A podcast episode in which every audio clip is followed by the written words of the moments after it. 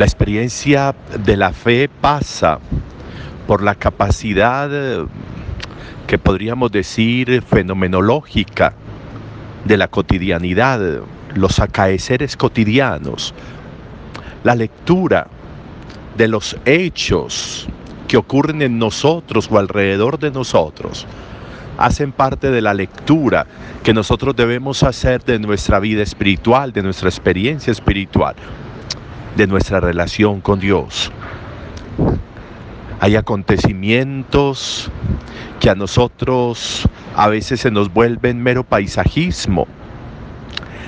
Nosotros a veces vulgarizamos la cotidianidad y a veces somos irrespetuosos con la cotidianidad porque a veces nos parece más de lo mismo y resulta que la vida jamás trae más de lo mismo porque en la vida y para la vida nosotros somos seres distintos todos los días y nos trata como seres distintos. A ver si somos capaces de ver la diferencia en las personas que llegan, en los acontecimientos que suceden, en el día a día, en el alimento, en el sabor, en el color, en el olor, en la voz, en la sonrisa, en las lágrimas, en la lluvia, en el sol, en la luna, en cada uno de todos esos fenómenos que van acaeciendo en nosotros y que van dándonos imágenes profundas de la realidad de la vida, que van dándonos en una mirada holística,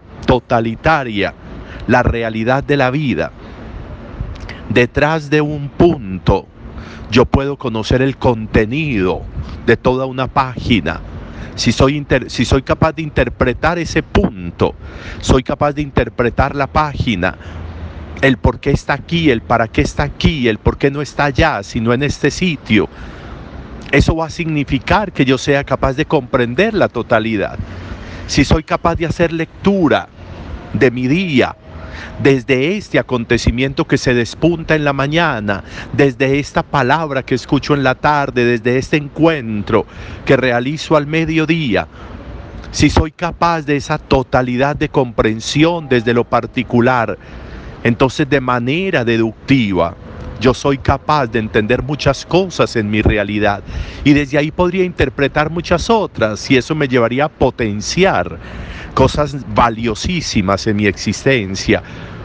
Eso es lo que está describiendo hoy Amós, cuando va mostrando todos esos fenómenos de alguna manera, todo eso que sucede, que sin esto no sucedería aquello, que esto está sucediendo porque antes sucedió esto.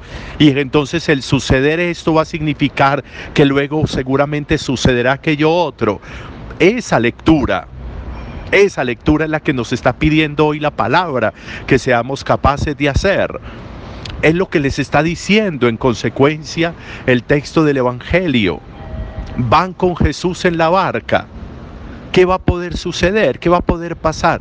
Pero es que está dormido, sí, pero es Jesús, aunque esté dormido. Es lo que tendrían que interpretar ellos y por eso reciben una sentencia tan fuerte y tan brava y por eso les dice cobardes, cobardes. Es decir, la cobardía es no ser capaz de leer el acontecimiento. ¿Para qué sucede un temporal yendo con Jesús? Pues para poder entender cuál sería la relación de Jesús frente a ese temporal. ¿Cuál sería la relación del temor o del miedo de quienes están junto a Jesús frente a la presencia de Jesús y frente a la presencia del temporal en medio del lago? ¿Es accidente? No es accidente. Es la realidad cotidiana y que desde la realidad cotidiana la interpretación del alrededor, del contexto, es muy importante. Muchas veces la lectura nos piden que la lectura de la palabra seamos capaces de hacerla no solo desde el texto, sino del pretexto y del contexto, para poder entender el de dónde viene y el para dónde va, el por qué esto y el para qué esto.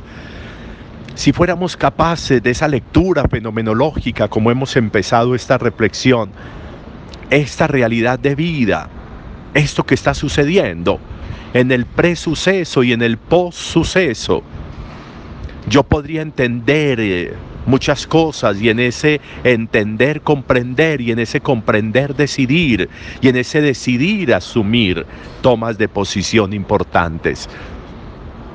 Lo que nos está ofreciendo hoy la palabra es el decirnos, el exhortarnos, el movernos a ser capaces en la vida de abrir los ojos, de aprovechar los sentidos, de mover los sentidos en un ejercicio que juegue a nuestro favor para que seamos capaces de comprensiones importantes de la realidad, de la cotidianidad.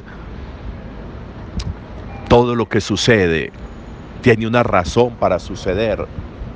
Todo lo que va pasando por mi vida está para que me afecte. Y afecte significa para que me toque.